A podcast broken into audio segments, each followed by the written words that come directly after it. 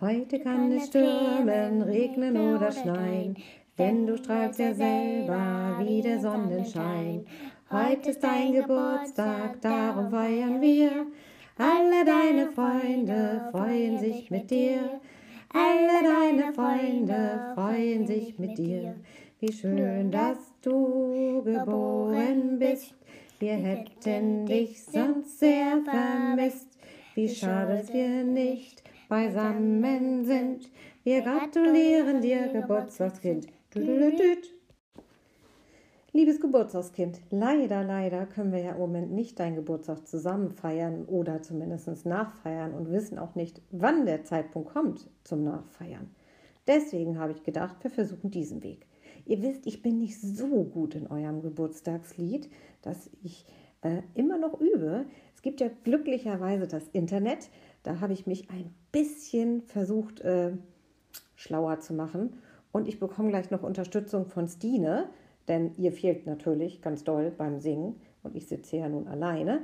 Ähm, und wir haben es ein bisschen ergänzt, weil wir fanden, der Rest des Texts passte auch. Deine Freunde haben vielleicht ja auf Entfernung mit dir gefeiert oder dich angerufen, hoffentlich. Schönes Wetter hatten wir bisher auch am Geburtstag. Und ähm, Gesundheit und Zufriedenheit können wir in Zeiten wie diesen, finde ich, auch ganz gut gebrauchen. Vor ein paar Jahren wie bestellt kam ein Baby auf die Welt, ohne Zähne, ohne Schuh, kaum zu glauben, das warst du. Hast geweint und hast gelacht, manche Windel voll gemacht, heute tust du das nicht mehr. Herzlichen Glückwunsch, herzlichen Glückwunsch, herzlichen Glückwunsch. Du bist das Geburtstagskind. Herzlichen Glückwunsch. Herzlichen Glückwunsch. Herzlichen Glückwunsch.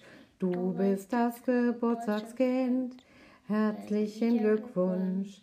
Deine Freunde stehen hier und wir gratulieren dir, weil du heute Geburtstag hast.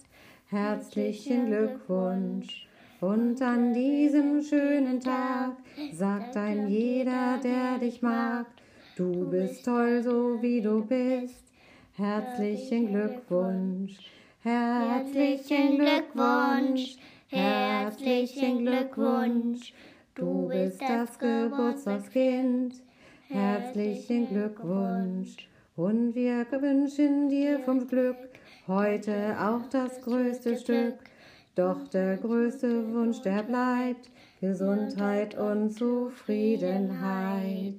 Herzlichen Glückwunsch, herzlichen Glückwunsch, du bist das Geburtstagskind. Herzlichen Glückwunsch.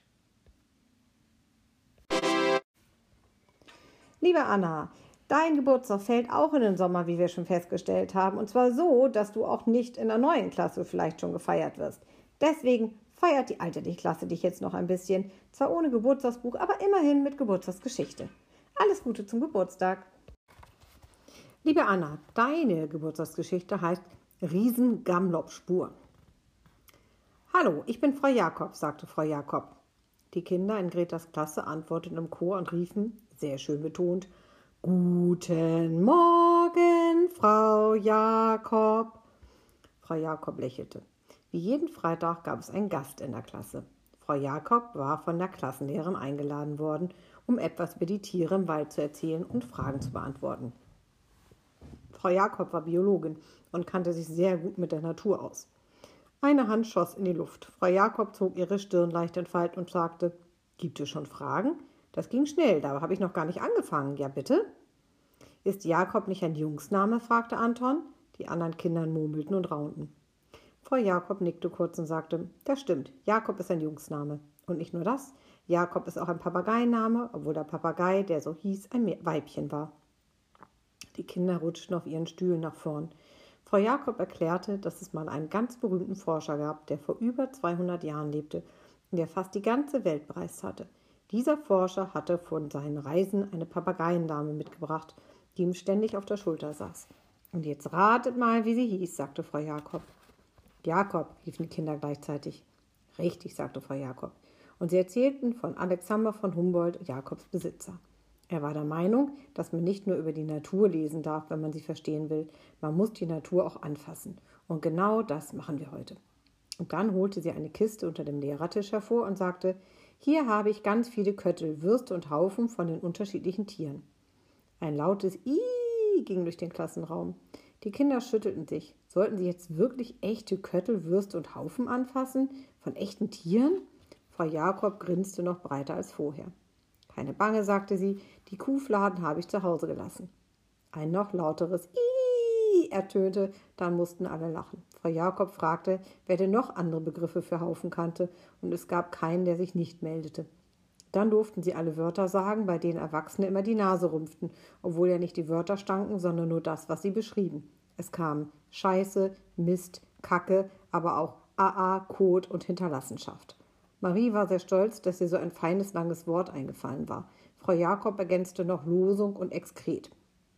Und dann öffnete sie die Kiste und verteilte Gummihandschuhe. Die ganze Klasse staunte und Greta sagte, ich habe noch nie so viele Haufen auf einem Haufen gesehen. Frau Jakob erklärte die Unterschiede und zeigte winzige Würstchen einer Feldmaus, kleine Kugelköttelchen eines Kaninchens, wuchtige Wildschweinbrocken, längliche Fuchswürste, runde Pferdeäpfel, Kot von Hirschen, Eichhörnchen und Katzen. Zu jeder Hinterlassenschaft zeigte sie ein Bild des Tiers. Dann sagte sie, natürlich muss ein Tier vorher etwas essen, damit es solche schönen Haufen zurücklassen kann. Dann zauberte sie eine zweite Kiste hervor, in der angeknabberte Nussschalen lagen, zerrupfte Fichtenzapfen, durchlöcherte Blätter und noch vieles mehr. Auch wenn sie fressen, hinterlassen Tieren Spuren. Danach zeigte sie ihnen auch noch Pfotenabdrücke. Darunter waren Pferden von Kaninchen, Füchsen und Rehen. Zu Hause erzählte Greta begeistert von der Schule.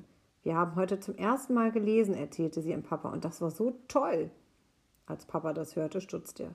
Wollte Greta ihn auf den Arm nehmen? Sie war neun Jahre alt, fast zehn, wie sie immer betonte, wenn jemand nach ihrem Alter fragte. Papa war sicher, dass Greta schon seit mindestens vier Jahren lesen konnte und das auch schon oft in der Schule getan hatte. Er fragte sich nach, habt ihr das das erste, heute habt ihr das erste Mal gelesen? Was habt ihr denn die letzten Jahre in der Schule gemacht? Mama kam dazu und wollte wissen, welches Buch habt ihr denn gelesen? Wir haben kein Buch gelesen, auch keine Sätze und keine Buchstaben, antwortete Greta. Paul, der mit großen Ohren zuhörte, wollte unbedingt wissen, wie man lesen konnte, ohne die Buchstaben zu kennen. Das war genau das Richtige für ihn. Wir haben Spuren gelesen, sagte Greta mit geschwellter Brust, so als hätte sie auf einer Forschungsexpedition ganz neue Tierarten entdeckt. Und jetzt bin ich verabredet, denn die anderen wollen auch im Wald nachsehen, was, was wir bei uns so finden. Mit diesen Worten verschwand sie wieder und Paul lief ihr hinterher. Greta, Paul, Leo, Ole, Marie und Anton streiften durch den Wald, der hinter dem Erika-Weg begann. Der Boden war weich und an manchen Stellen noch matschig vom letzten Regen. Aber Spuren konnten die Kinder noch keine finden. Nicht ein einziger abgenagter Fichtenzapfen war zu sehen, kein noch so winziger Haufen und auch keine Fährten. Nach zwei Stunden sehr gründlicher Spurensuche waren die Kinder müde und enttäuscht. Sie setzten sich auf einen Baumstamm und schauten in die Gegend. Also wir haben sehr schöne Spuren gemacht, sagte Paul und zeigte auf die vielen Schuhabdrücke, die sie alle im matschigen Boden hinterlassen hatten. Da können sich die Tiere ein Beispiel dran nehmen. Oder, sagte Greta mit anleuchtenden Augen, wir legen selber Spuren. Wir könnten doch Pfotenstempel schneiden, richtig große, und damit eine Riesenspur hier im Wald legen.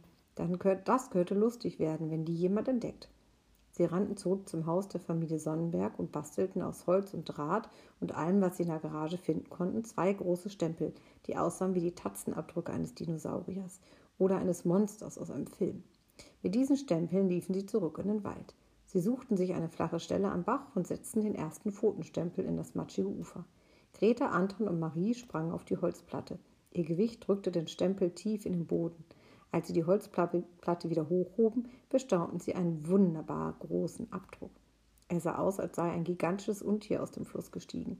Ein paar Meter weiter taten Leo, Ole und Paul genau dasselbe und drückten den zweiten Stempel tief in den Waldboden.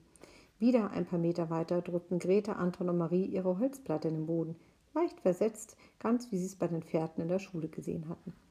So bewegte sich das seltsame große Tier Schritt für Schritt und Abdruck für Abdruck langsam durch den Wald. Na, habt ihr Spuren gefunden? fragte Papa beim Abendbrot. Oh ja, Riesenspuren, sagte Paul und breitete seine Arme aus, um zu zeigen, wie groß die Abdrücke waren. So groß? Niemals, meinte Papa und biss in sein Käsebrot. Was soll denn das für ein Tier gewesen sein?